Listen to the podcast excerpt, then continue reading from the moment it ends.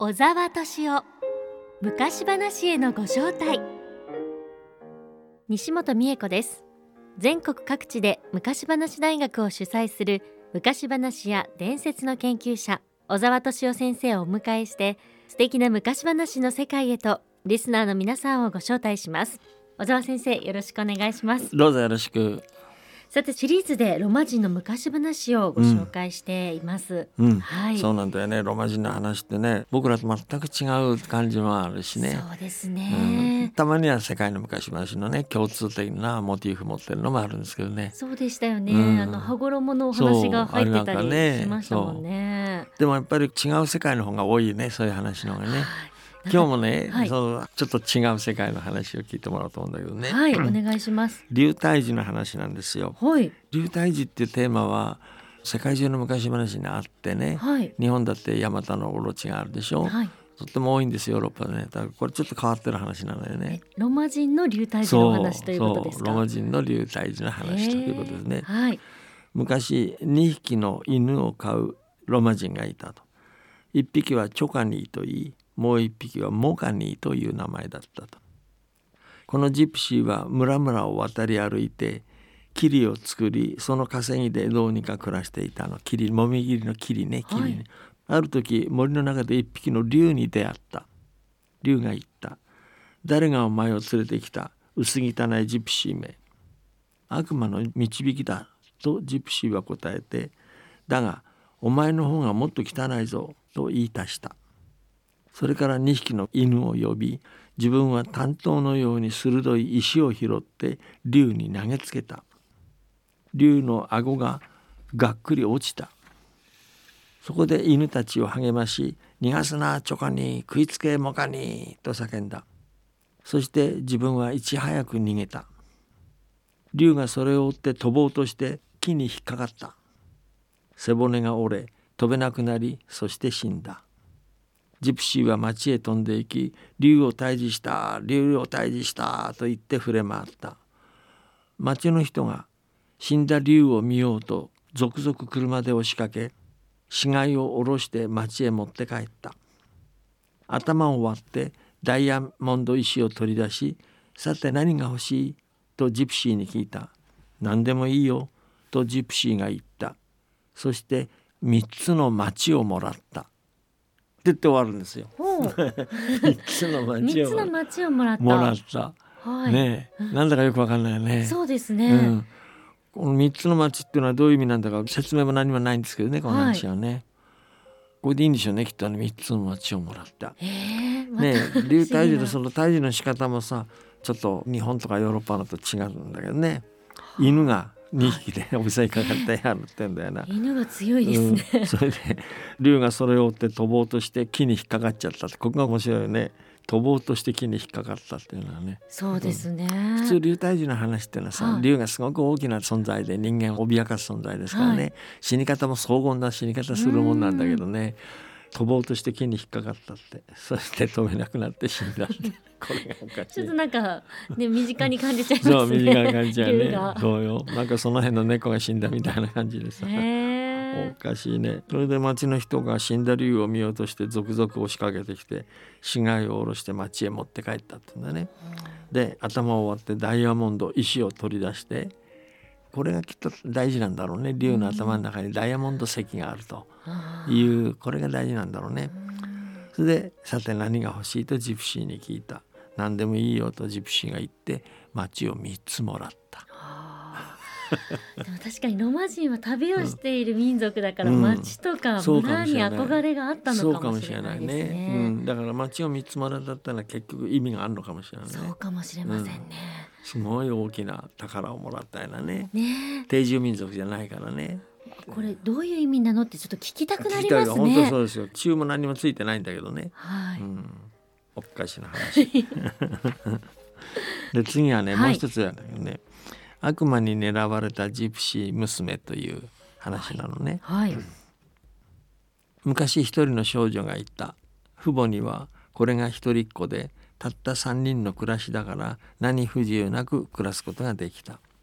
ある日のこと少女が下着を洗いに出ると一人のジプシー男が悠々と馬にまたがってやってきた。いい男だった。これまで見たこともないほど美しい男だった。男が尋ねた「いや娘さんお前の家はどこだね?」少女が答えて「あっちすぐそこ。あんたは？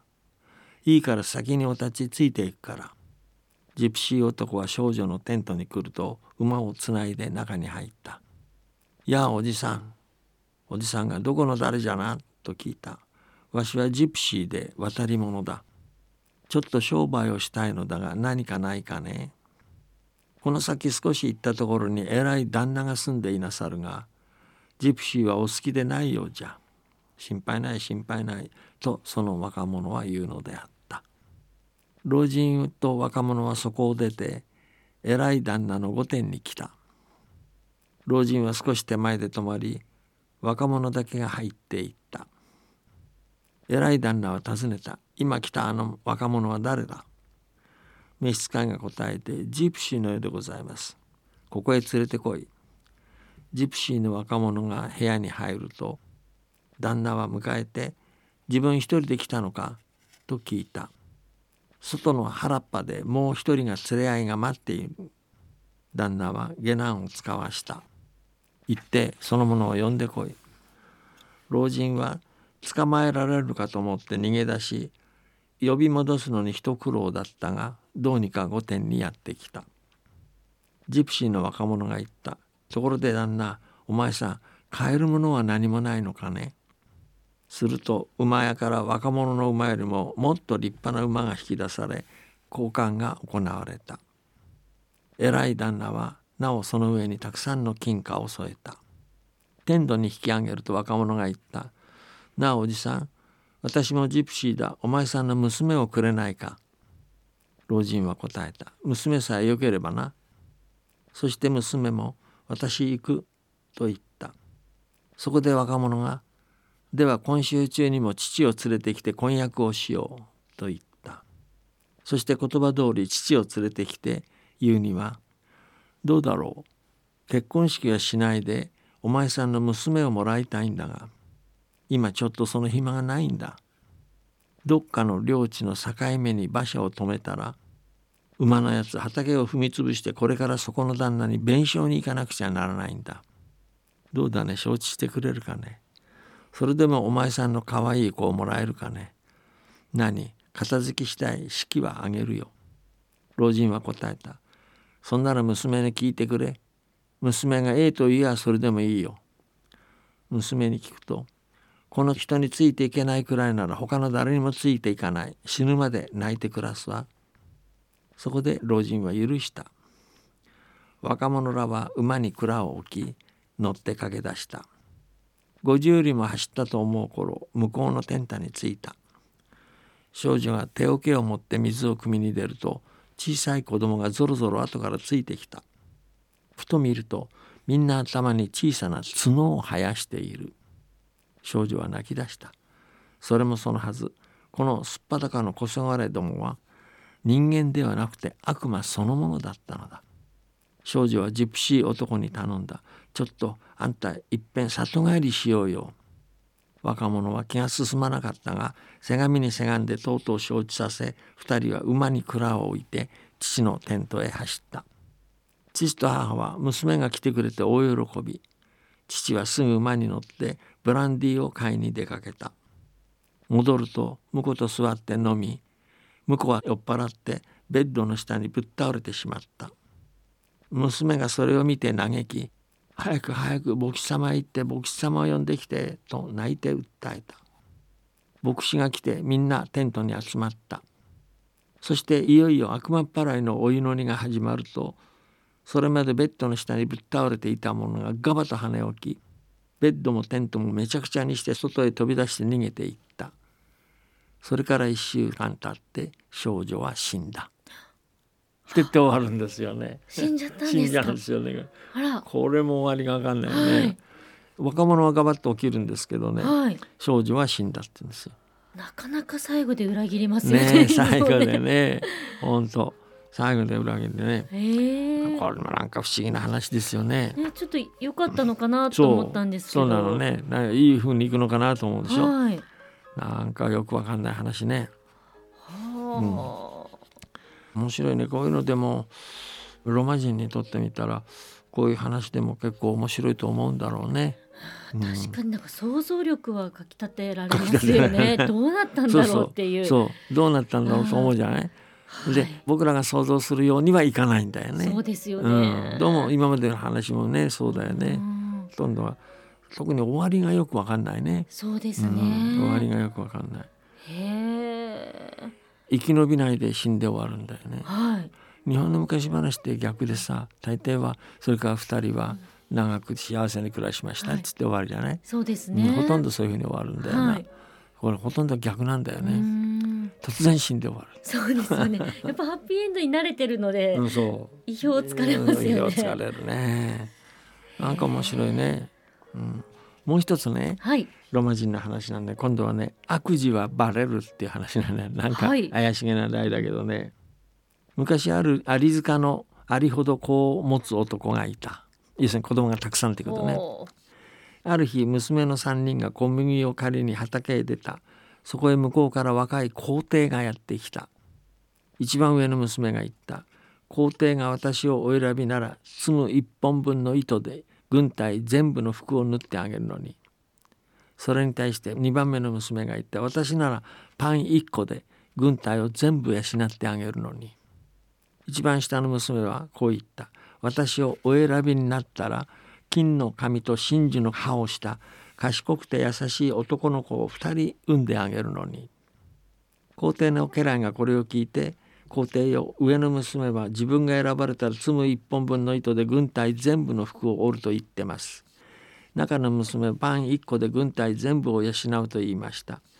末娘はしかし金の髪をした賢くて優しい男の子を2人産むと言っていました。そこで皇帝は命じた。行って末の娘を車に乗せてこい。というわけで皇帝は末の娘を連れて帰った。半年一緒に暮らした時戦争が始まった。皇帝が1年戦場にいる間にお妃は2人の男の子を産んだ。ところがその子を次女が豚小屋へ抱いていき代わりに2匹の子犬を若い妃のそばに寝かせておいた。晩になって豚たちが戻ってきた時母豚が驚いていった「あれあれこれはご主人のお子様だ。早く乳を飲ませて温めてあげなければ」豚たちがまた野に出た時次女が行ってみると2人の坊やは死ぬどころかピンピンしていた。そこで今度は馬小屋へ抱いていった。馬たちが晩に戻ってくると年寄りのメスの馬が驚いてこう言った「あれあれこれはご主人のお子様だ。早く乳を飲ませてあげなければ」次の朝馬たちが野に出ていくと次女が来て2人の子供を取り上げバグソの山に埋めてしまった。そこから2本の金色のもみの木が生えた。皇帝が戦争から帰ると次女が迎えていった。皇帝妃に犬の子が2匹生まれました。皇帝はお妃を庭に連れ出して腰まで土に埋め乳を飲ませよと2匹の子犬を乳房に押し付けた。次女はお妃になった。ある日お妃が皇帝に言った。このもみの木を切って私のベッドにして切るのは困る。これほど立派に伸びたものを。切ってもらえないなら私は死にます。皇帝は人を呼んでもみの木を切らせた。切りくずはみんな集めて焼かせた。それから2枚の板でベッドを作り新しいお妃とそのベッドで寝た。下では兄の少年が言った。弟よお前のところも重いかい？重かないよ。僕の上にいるのはお父さんだから。しかし兄よお前のところは重いだろう。うん重いよ。何しろママ母が上に寝ているんだから。ところがこの問答をママ母が聞いていて朝起きると皇帝に言った。皇帝このベッドを打ち壊して火にくべてください。燃やすのは困る。でも燃やしてでなければ私は死にます。そこで皇帝は燃やすように命じた。しかしお妃は火の粉が外へ飛んでいかないように煙突を塞がせた。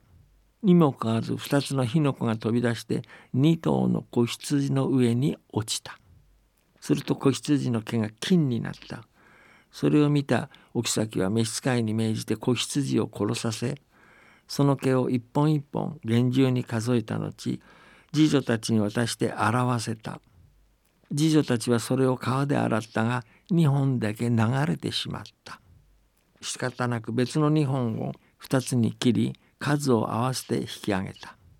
一方難を逃れた2本の毛は2羽の鳩に姿を変えこれが宙返りをして元の少年に戻った。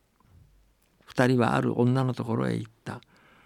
この女は御家さんで2人を引き取って7年間育てた。服も着せてくれた。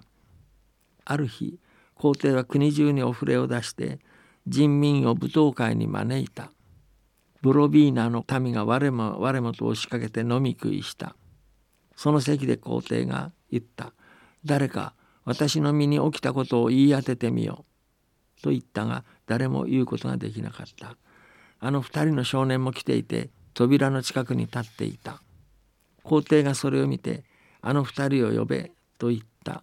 二人が呼び出されるとお前たちはなぜ来たのかと聞いた。言い当てるためです。そうか。では言い当ててみよう。そこで少年の一人が次のような話をした。昔有塚のありほど子供を持つ男がいた。娘の三人がある日小麦を狩りに出かけた。そこへ向こうから若い皇帝がやってきた。三人の娘はそれを見てたちまち恋をした。一番上の娘が言った。私を置き先にしてくれたら積む一本分の糸で軍隊全部の服を折ってあげるのに。中の娘はこう言った。私を置き先に選んだらパン一個で軍隊全部を嫌というほど食べさせるのに。私をお選びになったらとしまいに末の娘が言った。金の髪と真珠の葉をした。賢くて優しい男の子を二人産んであげるのに。皇帝の家来が通りがかりに御社代から娘の話を聞いて主人に告げた。皇帝よ上の娘はお妃に選ばれたら積む一本分の糸で軍隊全部の服を織ると言ってます。中の娘はパン一個で軍隊全部の食料を賄うと言いました。末の娘はしかし自分がお妃になれば金の髪と真珠の葉をした賢く優しい男の子を二人産むと言っています。真珠娘よこっちへおいでと皇帝は末の娘を馬車に乗せました。半年一緒に暮らした時戦争が始まって1年間皇帝は戦場に行きました。その間にお妃は2人の男のを産んだ。ところがその子を次女が豚小屋へ抱いていきお妃のそばには2匹の子犬を寝かしておきました。晩になって豚たちが小屋に戻ると年寄りの母豚が驚いていった「あれあれこれはご主人のお子様だ。早く乳をあげ」次の朝豚がまた野に出ると次女が来て2人の坊やがピンピンしているのを見た。そして今度は馬小屋へ放り込んだ。晩になって馬たちが小屋に戻ると年寄りの馬が驚いて「あれあれこれはご主人のお子様だ。早く乳を飲ましておげ」朝馬たちが野に出ていくと次女が来た。そして2人の坊やがピンピンしているのを見て今度はバグソの山に埋めてしまった。2人が埋められた場所に2本の金色のもみの木が生えた。皇帝が戦争から帰ると次女が迎えていった皇帝よ。置き先に犬の子が2匹生まれました。皇帝は戸口の外に置き先を埋めて父をやれと2匹の子犬を胸に押し付けた。次女は置き先になりすぐにこう言ったあのもみの木を切ってベッドにして切るのは困るあんな見事な木を切ってもらえないなら私は死にます。そこで皇帝は蹴らした。切りくずは集めて火にくべた。ベッドが出来上がり皇帝は次女の奥先とそれに寝た。夜中に上の少年が弟に聞いた「弟よお前のところも重いかい？重かないよ。僕にいるのはお父さんだから。しかし兄よお前のところは重いだろうな。うん。何しろママ母が上に寝てるのだからな。この問答をママ母が聞き夜が明けると皇帝に言った。皇帝よこのベッドを叩き割って火にくべてください。叩き割るのは困る。こんないいベッドを。それが嫌なら私は死んでしまいます。皇帝はベッドを叩き割って火にくべさせた。お妃が煙突に蓋をしたが2つの火の粉が飛び出して2匹の子羊の上に落ちた。子羊の毛は金になった。これを見たお妃は子羊を下男たちに殺させ2人の次女にその毛を渡して川で表した。この時2本の毛が流れていったので次女は別の毛を2つに切って数を合わせた。流れた2本の毛は2羽の鳩になりこれが宙返りをして元の少年に戻ったさて二人の少年はとある御家さんのところへ行き御家さんは引き取って7年間養ってくれた。さて皇帝はウロビーナの民を舞踏会へ招き飲み食いが始まった。そして皇帝が自分の身に起こったことを言い当てよと言った。誰にもそれができず私だけができた。あなたが信じようと信じまいと私らはあなたの子だ。母さんは戸口の外に埋められている。この時早くも二人の母が広間に現れた。こらよ、こんにちは。こんにちは、お母さん。次女の妃は捕らえられ、荒馬に縛られた。それを野に放すと馬はめちゃくちゃに悪い女を踏み潰した。って言われたね。これはね、はい、ヨーロッパ全体にあるモチーフなんですよ。話なの。うん、これはそうなの。特徴的なのはさベッドをね、はい、焼いてくれと言ったりするしあれね、はい、それから自分のベッドの上はお父さんだから軽いけど兄さんのベッドの上をママだから重いってですね。このモチーフはねとても有名なモチーフああそうなんですね、うん、じゃあロマ人の昔話の中にもそういう話があったこういうものもあるってことなんで、ね、面白いですね。はい、うん今日はロマ人の昔話をご紹介していただきました、うん、今日までいろんなお話を聞かせていただいたんですけど、うん、似たようなお話もあればもう全く違うお話もあって。本当そうですね、ね、ストーリーが豊かですよね、ねはい、その全く違う話が面白いね僕らにとってはね。ね、こんなに違う世界があるんだっていうことね。もうじわじわ来てもっと聞きたいという気持ちになりました。ね、はい。では先生来週のテーマを教えてください。あのね来週は今ちょうど新学期が始まる時期でしょう。はい。っていうことは新しい学校に進むとかあるいは学校出て社会に進むとか、はい、いろんな区切りの時だよね。そうですね。でいろんな思いで世の中に出ていくと思うんだけど、はい、そういうことを語ってる昔話があるもんだから、はい、それを聞いてもらいます。楽しみにしています。はい。それでは小沢先生ありがとうございました。どうもありがとう。小沢敏夫昔話へのご招待